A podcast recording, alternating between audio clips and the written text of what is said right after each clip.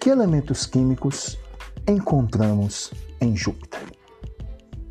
Quantas mulheres foram laureadas com o Nobel de Química? Por que o sangue humano tem cor vermelha? Como funcionam os medicamentos que agem no tratamento da ansiedade?